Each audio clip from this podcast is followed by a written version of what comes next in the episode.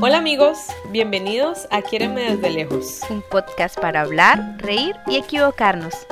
Aquí también estamos improvisando. Yo soy Silvia. Y yo soy Lorena. Comenzamos. Hágale pues. Hola amigos, bienvenidos a este nuevo episodio y antes que nada Hoy quiero agradecerles a todas esas personas que han estado ahí pendientes de cada episodio, que nos escuchan, que nos dejan sus comentarios y que interactúan con nosotros por Instagram todo el tiempo. A ellos un gran merci, y se les quiere mucho y no cambien. Y ahora sí, démosles la bienvenida también a nuestra querida Silvia. ¿Cómo vas? Cuéntanos. ¿Cómo estás? ¿Todo bien? Estoy muy feliz hoy, una vez más grabando un episodio más, muy contenta. Ay, a mí lo que más me gusta es que siempre estamos muy felices. Pero bueno, Hoy hemos querido cambiar un poco la dinámica y tenemos con nosotros una invitada muy especial que va a acompañarnos durante este episodio. Así que con ustedes, Julia. Adelante Julia, cuéntanos un poco más de ti, queremos saberlo todo. Hola, muchas gracias por invitarme. Bueno, mi nombre es Julia, vengo de Argentina, tengo 23 años. Hace un año y unos meses que estoy viviendo en Francia. Llegué a Estrasburgo, viví ahí durante nueve meses. Después me mudé a París y estoy como filoper. Bueno, bienvenida Julia una vez más y gracias por acompañarnos. Sí, estamos muy felices de tenerte. Bueno, y para el episodio de hoy quisimos invitar a Juli porque ella también está viviendo toda esta interculturalidad que estamos viviendo Lore y yo. Entonces hoy queríamos compartir con ustedes algunas de esas cosas que nos sorprendieron al llegar a Francia, cosas que tal vez para los franceses son súper comunes, súper normal, pero para nosotras fue un shock cuando llegamos, que no nos esperábamos o que, ¿verdad?, nos sorprendió. Y vamos a ver si concordamos en algunas cosas o si tal vez no concordamos en otras.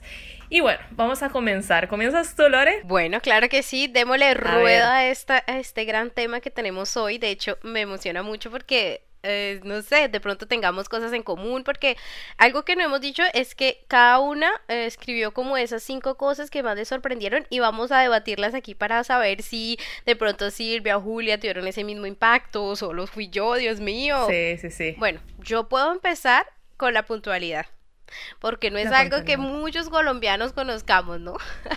pero en Costa Rica tampoco. Sí, pero ojo que no estoy generalizando, ¿no?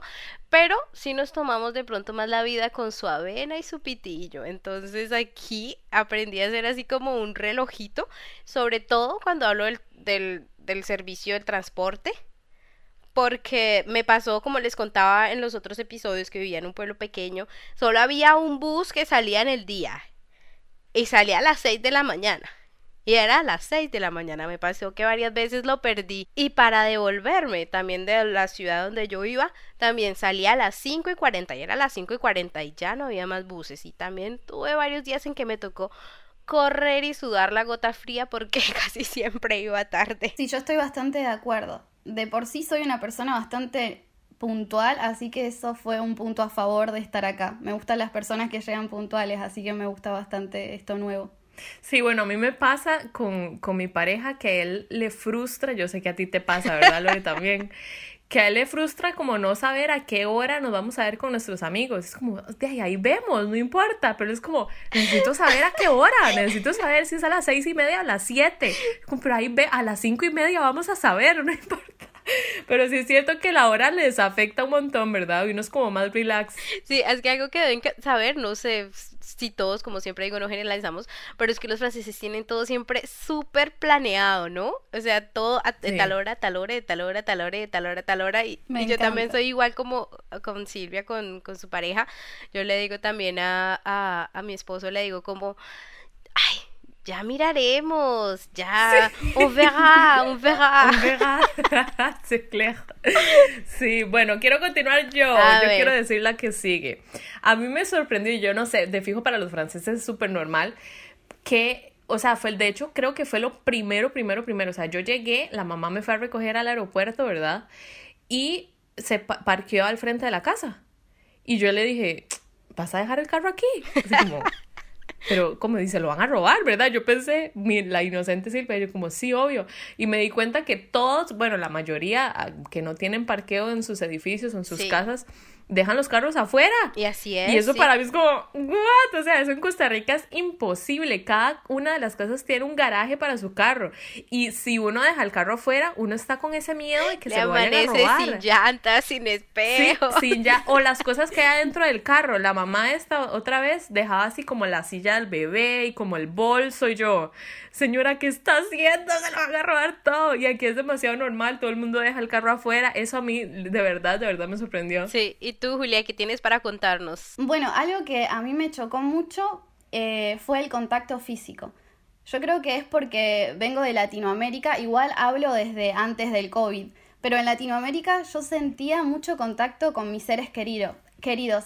Era como que todo el tiempo abrazaba a mis amigos, abrazaba a mi abuelo, no sé, todo el tiempo ese contacto y al llegar acá me pareció como si todo el mundo viviera en una burbuja de espacio personal, como Sí. que todo el mundo respetaba muchísimo tu espacio personal. Antes del COVID, ahora con el COVID es como que todo se potenció muchísimo más.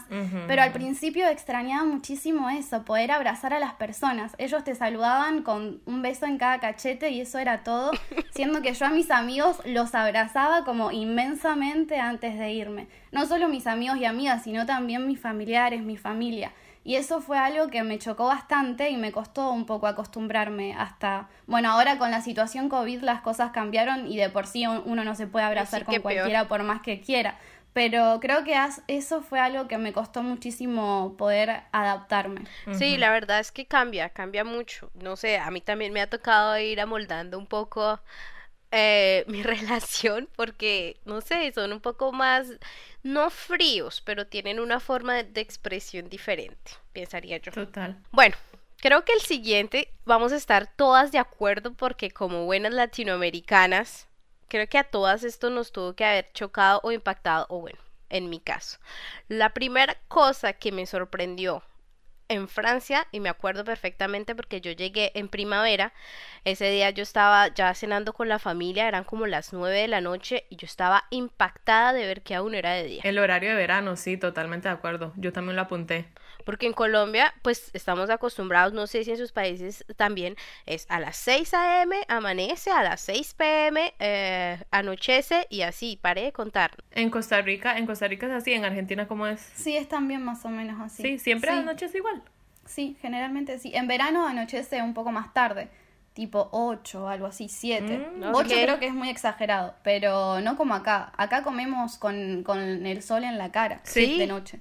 Sí, Nos son las dormimos 10 con de la noche, son las 10 de la noche y está ahí el sol.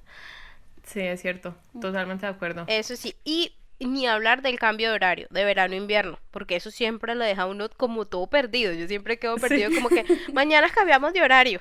¿Qué? ¿Cómo sí, así? uno como que- Que mañana quitamos una hora, mañana ponemos una hora. ¿Qué? Sí, Eso, sí, eso sí. también, eso al principio yo no lo entendí, no lo entendí, pero sí lo sentía mucho en el sueño, en las horas de dormir. No sé a ustedes cómo les pasó. Sí, igual, igual. Yo lo sentí también en las horas de sueño. Yo me levanté así como aturdida. El- justo el día que cambia el horario a verano. Sí, si les interesa de pronto saber un poco más qué es esto del cambio de verano, cómo funciona y todo eso, ya saben, en nuestro Instagram pueden dejarnos todas las preguntas. Bueno, otra cosa que a mí me sorprendió, bueno, no sé si tanto, tanto, pero sí fue algo que noté, que fue que ellos no comen lo mismo eh, para, las, para las comidas. No sé si me explico. sí, en. Costa Rica, mi mamá, por ejemplo, hacía una olla de frijoles, ¿verdad? Para el almuerzo y la eso, comida. ya lo comíamos, sí, lo comíamos en el almuerzo, lo comíamos en la cena. Y normal, o sea, es como de ahí, sí. Pero aquí, digamos, si ellos cocinan algo en, en el almuerzo, se lo comen en el almuerzo y si sobra lo guardan y se lo comen dentro de tres días. No, no se van a comer eso en la cena. Y eso me parece, o sea, me, no, me, no me sorprendió así como un montón, pero sí fue como que raro, verdad. O sea, ¿por qué no se comen eso que ya está listo? Tienen que comer diferente en cada comida. Pero de hecho sí siento que de pronto en la noche tratan de hacer algo más ligero. Sí, Porque sí, es que sí. nosotros en Latinoamérica sí comemos sin control. Frijoles con arroz, papa y tajadas en el almuerzo, frijoles con arroz, papa y tajadas en la noche. Eso también, eso también, ellos son como más, ¿verdad? Y como, como que cada eh, época, cada sazón, como se Sí, dice? tiene sus platos diferentes. estación. Cada estación tiene su comida diferente y eso nosotros no lo experimentamos en Latinoamérica. Nosotros comemos lo mismo durante todo el Frijoles año. todos los días. Frijoles todos los días, sí. Literal. Bueno, no sé por qué estoy diciendo frijoles, eso no es muy colombiano. Frijoles. Frijoles, nosotros decimos frijoles. Nosotros en Argentina no comemos tantos frijoles. ¿En tengo que serio? ser sincera. No, y la verdad es que no, tampoco tenemos tanto la teoría de, por ejemplo, hacer una olla de frijoles y comerla también a la noche. ¿En serio? Quizás sí, preparar comida y si sobra, algunas personas quizás la recalientan durante la noche, pero no es algo como tradición que, que hacemos. Eh, O sea, sí comen diferente en la sí cena. comemos diferente en la cena, si se puede y si se quiere, salvo que, no sé, hagas pasta y te sobre un poco y la comes a la noche y es normal, pero no es lo que se acostumbra como Mm, culturalmente. ¿Qué está? Pero a Vea. la vez también está bueno. Wow. Bueno, algo que me sorprendió muchísimo también fue el hecho de decir mucho gracias y que tengas buen día. Cierto. Pero no solamente uno individualmente, sino cuando vas, por ejemplo, a la mañana. Son las 7 de la mañana y vas a una, a una boulangería, a una panadería, y las personas te reciben con una sonrisa diciéndote, hola, buenos días, ¿qué vas a querer hoy? Bueno, muchas gracias, que tengas un buen día, chau, chau, chau. Pero courage, sí. Muchísimo, muchísimo tan temprano. Y eso, por lo menos en Argentina, igual también sé que esto depende con, con la persona con la que te encuentres. No sé, quizás vas a una boulangerie y la persona no te dice tanto gracias, pero siempre eso está.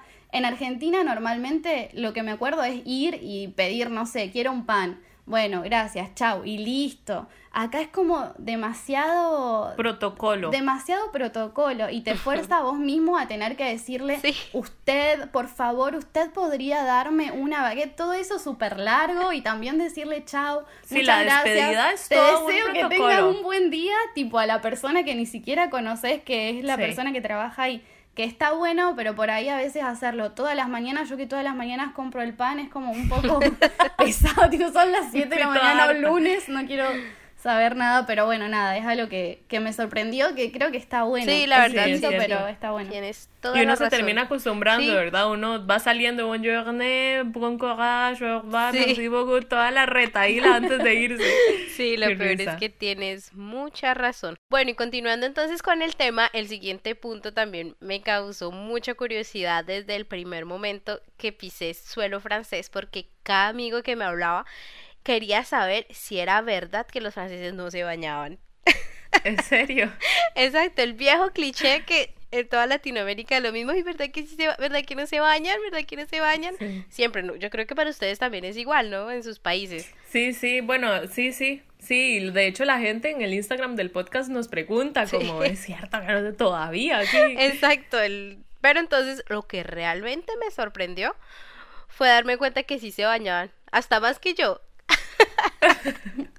A mí lo que me pasó fue que le pregunté a un amigo francés de por qué la gente decía que no se bañaban. O sea, le pregunté a él qué pensaba o algo así. Y él me dijo que esto tiene que ver con la historia. Sí, Como que hubo un exactamente. tiempo en donde Francia eh, hizo como una especie de revolución, algo así, en donde la gente decidió no bañarse para, no sé, hacer como una especie de revolución. Ellos son tan revolucionarios todo el Sí, tiempo. Son fan de las Eh, entonces lo que hacían era ponerse muchos perfumes e ir a la casa del rey o al castillo del rey. No sé, lo que estoy diciendo es como tomado muy con pinzas porque me lo contó un amigo así nomás un día y no quiero meter la pata, pero tiene que ver con eso y eso fue como que marcó un estereotipo como mundial porque ahora todo el mundo piensa que ellos no se bañan. Y también otra cosa creo que es que acá se acostumbra mucho a tener el baño fuera de la casa.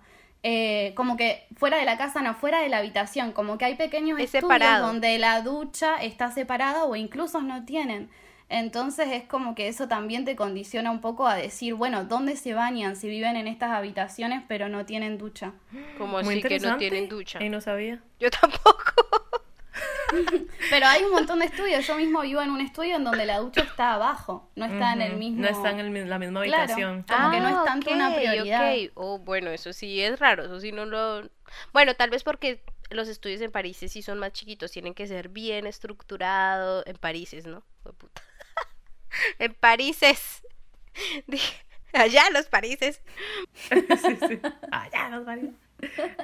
Bueno, pero de todas maneras, de todo esto nos podemos quedar con los buenos perfumes franceses, ¿sí o no? Bueno, mi siguiente punto es el acoso callejero. Pero no quiero, con esto no quiero decir que aquí no existe, ¿verdad? Porque sí, sí existe, me ha pasado, a mí me han acosado en el metro, me han acosado en la calle, me han acosado en el, em, por donde pasan los peatones, ¿cómo se dice? En la acera. Pero sí es cierto que hay una gran diferencia, una diferencia abismal entre Costa Rica específicamente y Francia. O sea, yo siento que yo aquí puedo caminar tranquila, yo no ando con miedo, yo no me fijo tanto en qué me pongo.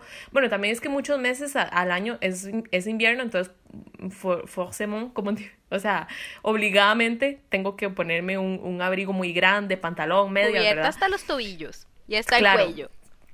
Claro, entonces como que tampoco es como que, ¿verdad? Ando ahí como en Costa Rica que hace mucho calor, normalmente uno usa tirantes o camisas más flojas, pero en Costa Rica yo me acuerdo que yo sí me fijaba mucho en eso porque tenía miedo. Yo era como, no, no, o sea, aunque haga calor me voy a poner un pantalón, aunque haga calor no me voy a poner tirantes, aunque haga calor mejor me llevo un abrigo por, por ese miedo a que uno sale a la calle y se siente acosado. En cambio aquí no me pasa eso. Bueno, a mí lo que me pasó es no tanto con, con el tema de, del acoso, porque también sufrí, creo que un poco más acoso acá que en Argentina. Como ¿En que, serio? Sí, sí, sí, sí. Como experiencias un poco traumáticas acá. Como, no sé, raro.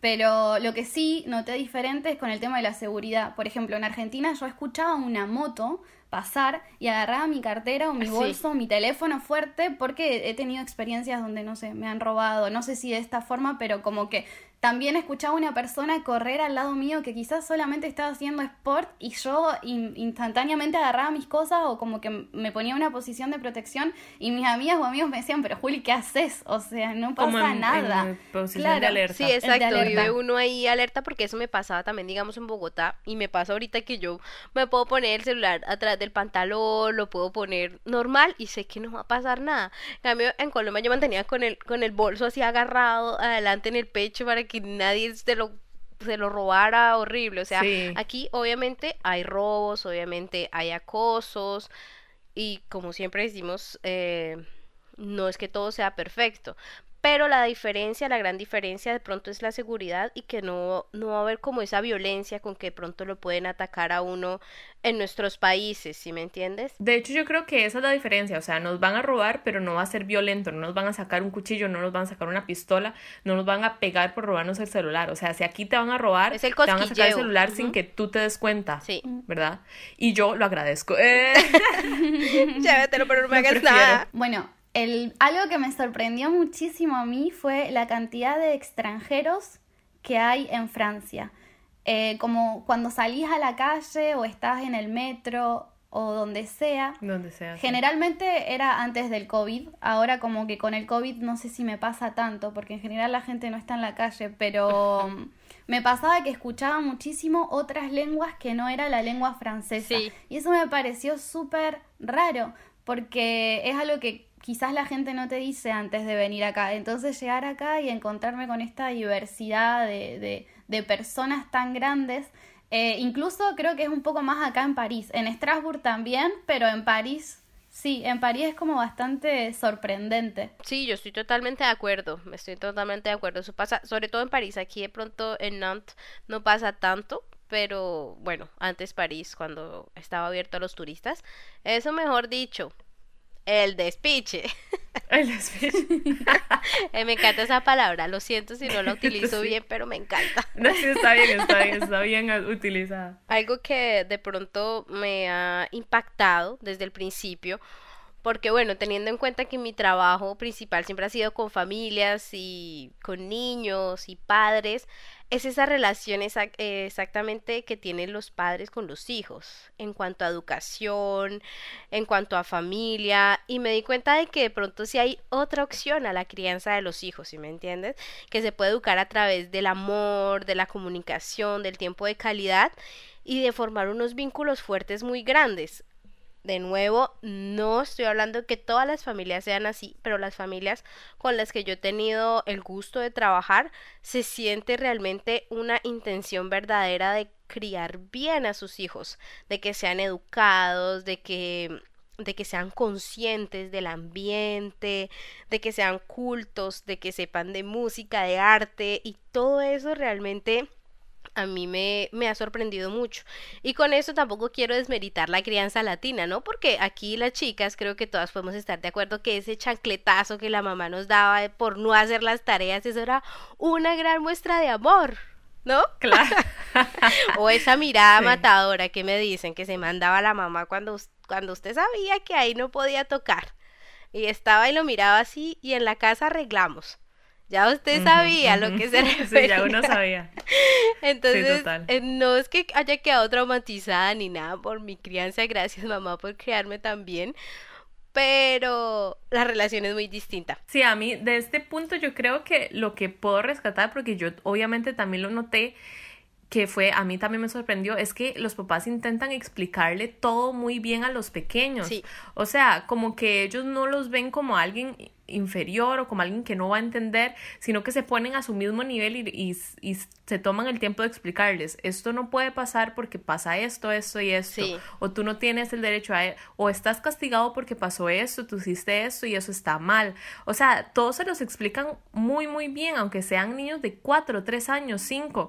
Es como, no lo hiciste bien, no, no es como que no lo hiciste bien, estás castigado, punto. Y no te explico por qué. Exacto. ¿Ya? Soy yo el que manda. Y eso, no Exacto, y esa, esa comunicación, esa, esa interacción a mí también me sorprendió un montón. Sí, sí. a Juli también le sorprendió, bueno. no, a ver, puedo decir algo. Es que estoy pensando algo, pero no quiero ofender tipo a la crianza de Latinoamérica. Dale que no, los de hecho porque fuimos criadas con mano fuerte, nada nos ofende tan fácilmente, así que dale con toda. Eh, bueno, sí, yo también creo, creo lo mismo y me sorprendió bastante. Yo por suerte eh, fui criada con bastante amor en Latinoamérica, pero también lo que, lo que veo es que las personas por ahí se gritan mucho en, en, en Latinoamérica en general o quizás en Argentina, pero como que estamos acostumbradas a hablar fuerte, a cerrar fuerte las puertas, a como a expresarnos de una manera quizás más eufórica, tanto nosotros como nuestros padres. Y por ahí los nenes contestan o Igualmente todo es relativo dependiendo de la familia donde uno se cría y quizás acá también en Francia te encontrás con algunas cosas o con, con algunas familias que quizás no son tan de explicarle a los niños, pero bueno, en esto de generalizar yo también encontré un poco eso, que en Latino, incluso en Instagram hay como memes o cosas así de, por ejemplo, niños, no sé, de, de, Europa tristes porque tu familia, porque tus padres discutieron, niños de Latinoamérica, ya y aparece tipo la madre gritando, el padre gritando. Otro que me gustó mucho era como de los niños que, bueno, eso no tiene nada que ver con la crianza, pero bueno. es que me acordé el de los niños en, en las fiestas francesas. Vete a dormir a tu cama, mi amor. No, nos vamos ya para la casa. Niño en fiesta latina, durmiendo en dos sillas allá con la música a todo volumen.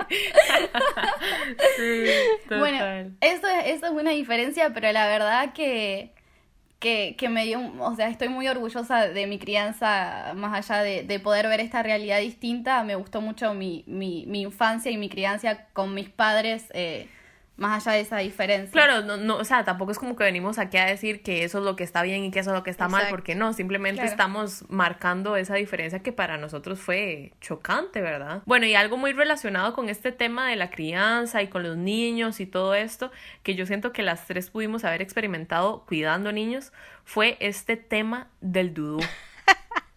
Increíble. Increíble, ¿verdad, chicas? Para, para explicarles a los que nos escuchan, el dudú es un peluche es un animalito así de peluche que es como el mejor amigo de los niños y ellos no pueden vivir sin él. O sea, para explicarles un poco la intensidad, si ese dudú se pierde, el niño no va a dormir. Si ese, si ese dudú este, se rompe, es un poco irreemplazable. O sea, ese dudú es todo para ellos. Y es algo tan, o sea, que se queda durante tantos años que, por ejemplo, yo al día de hoy este, cuida a un niño de 7 años. 7 años yo siento que está grande y él tiene dudu todavía. Sí, lo que pasa y lo que siento yo, lo que creo es que de todas maneras aquí en Francia tratan de hacer desde muy pequeños los niños independientes de los padres, ¿sí me entiendes? Y siento que el dudú es esa forma que la mamá les da a los niños como para que no se sientan solos en su cuna, porque no es como de pronto la crianza latina en que nosotros decíamos que el papá y la mamá y el hijo pueden dormir en la misma cama. Aquí desde muy chiquitos siempre pasan el niño a su espacio independiente. Siento que ese dudú es como para que él no se sienta solo. Claro, incluso yo tengo, cuido a un nenito que tiene cuatro años y él está empezando las primeras clases de la escuela, como maternal sería, y tiene que llevar sí o sí obligatoriamente su dudú. Y todos los nenitos al empezar la escuela llevan su dudú y lo dejan en un saco de dudú y después él lo vuelve a poner en su bolso. Entonces ahí también es como que uno se da cuenta de la importancia, porque no solamente duerme todas las noches con eso, sino que también se levanta y lo lleva a la escuela como una parte de él, siendo que por lo menos en Argentina eso no existía. En Costa Rica tampoco. No, les voy a contar una historia a propósito del dudú, ya que hablamos del, del dudú. A mí me pasó y Silvia también estaba ahí. No fue a mí la que se le perdió el dudú, fue a la mamá, pero fue un domingo. Y se fue en el jardín de plantas en el mismo jardín donde Silvia perdió la llave, ese jardín de las cosas ese, Ese dudu está a la par de la llave. no, espera, les cuento. Entonces resulta que ese dudu se perdió, los papás al otro día tenían que trabajar, la Sofía, que es la niña que yo cuido, estaba inconsolable, no podía dormir, no comía, o sea, es un apego emocional realmente muy fuerte. Sí. Y por todos lados buscando, y ahí estaba yo, ¿no? Ya poniendo carteles con la foto porque los papás me enviaron la foto así como cuando se pierde un perro. Eso yo no me no me acuerdo. Se, se, busca Dudu. Yo creo que tengo una foto, la voy a buscar. Se busca Dudu, no sé qué, una foto, recompensa, todo, mejor dicho. Y ahí estaba yo por todos lados buscando ese dudú y fui a las oficinas del jardín de plantas, fui a la estación del tren, fui a la alcaldía de Nantes, o sea, yo estaba y nunca apareció. La solución que tuvieron los papás fue mm. tratar de buscar un reemplazo, algún dudú, de pronto alguien que tuviera un conejo así parecido y tratar de reemplazárselo. Y lo peor fue que encontraron uno casi idéntico, solo que estaba más gordito. Pero Sofía pues nunca se creyó el cuento, aunque ella sabía que ese no era, pues ahí lo tuvo. Pero lo más increíble fue que este año, no mentiras, el año pasado, a mediados de noviembre, la mamá me llamó, yo estaba trabajando con la niña, la mamá me llamó así súper emocionada, me dijo, Lorena, ¿no sabes qué? Hoy fui a la dirección del colegio y estaba hablando con la rectora cuando miro en cosas de objetos perdidos y adivine qué encontré. Encontré el dudú. El, el primero, primero, el original. Y yo le dije, ¿cómo así? ¿Pero porque en el colegio? Me dijo, no sé, yo tampoco tengo ninguna idea, pero es ese. Tenía el mismo defecto en el ojo, no sé qué. Y mejor dicho, era ese. Entonces, la mamá lo que hizo fue ahorita para cuando repartimos los regalos de Navidad, ella se lo empacó como en una maleta ella estaba creativa también y le escribió así como una carta del vudú que, que se había ido, que había partido a un viaje por todo el mundo, no sé qué, y eso le escribió nombres Colombia, eh, Costa Rica, Venezuela, Estados Unidos, no sé qué, así, y que supuestamente ese vudú se había ido de viaje y Sofía apenas abrió eso, ella lo reconoció de una vez. Y así fue, volvió a la casa después de un largo viaje. Es todo un tema tanto que hay grupos de Facebook como dudus de Boulogne Villancourt para recuperar dudus que la gente se encuentra en la calle, porque, o sea, eso es una organización. Y saben tanto de eso que, digamos, en, en el jardín de plantas tenían un espacio para dudus perdidos, porque la gente se encuentra eso y no es que lo vaya a botar a la basura, ni lo coja para ellos, porque saben realmente lo que eso significa, si me entiendes? O sea, lo depositan porque saben que algún niño está sufriendo por ese dudú. Qué rajado, ¿verdad? Sí. En que, en Latinoamérica eso no existe. Y de hecho ni que nada. Ni siquiera era como algo, era como algo que me decían que existía. Eso yo me vine a dar cuenta cuando llegué. Sí. El otro día me pasó que estábamos en casa de un amigo y, y, y como que nos dice, miren, y abre un placar y saca su dudú. O sea, tiene nuestra edad, 23 años por ahí. Y nosotros le decimos, pero ¿por qué tenés tu dudú? O sea, ¿qué pasa? Y bueno, él lo que había contado fue que la madre había vuelto como a visitarlo y en el momento que él no estaba le dejó el dudú en el placar. Entonces él agarró y abrió, abrió el, el placar y vio su dudú de toda la vida, que es una vaquita súper linda. Pero ¿a qué punto? Porque ya estamos bastante grandes como para seguir otra vez con el lazo. No, lo peor es que con el paso de los tiempos esos dudús se vuelven negros, no tienen orejas, o sea, se vuelven horribles, pero a ellos les encanta. Bueno, y con esta historia del dudú ya saben algo que tal vez no sabían de los franceses. Esperamos que les haya gustado este episodio. Estamos Lore y yo muy contentos de, haber tenido hoy a Juli. Esperamos que no nos que no sea la última vez. Esperamos que vuelva a venir para seguir hablando de estos temas. ¿Cómo te sentiste? ¿Te gustó? Hoy, la verdad es un placer formar parte de este proyecto tan hermoso. Les deseo lo mejor, la verdad. Me siento muy cómoda hablando con ustedes, más allá de que seamos amigas. Eh, y me pone muy contenta que compartan su experiencia a todas las personas que, que quizás quieren hacerlo o simplemente se sienten interesadas. Así que es un placer dar mi aporte de Argentina viviendo acá. Sí, genial. Bueno, eso yo lo tomo como que va a volver a venir. Sí, es una voz diferente, un acento diferente, entonces esto cambia un poquito también aquí toda la, todo el ritmo. Muchas gracias por acompañarnos a Juli y a todos los que nos escuchan. Los esperamos, ya saben, en nuestro Instagram. Nos encuentran como Quiéreme desde lejos. Por allá les estamos anunciando cuándo sale cada episodio, de qué se va a tratar, quiénes son los invitados. Entonces los invitamos para que nos sigan por allá y sigan interactuando con nosotras. Muchas gracias otra vez por acompañarnos. Chao, pura vida. Chao. Claro que sí. Chao pescado.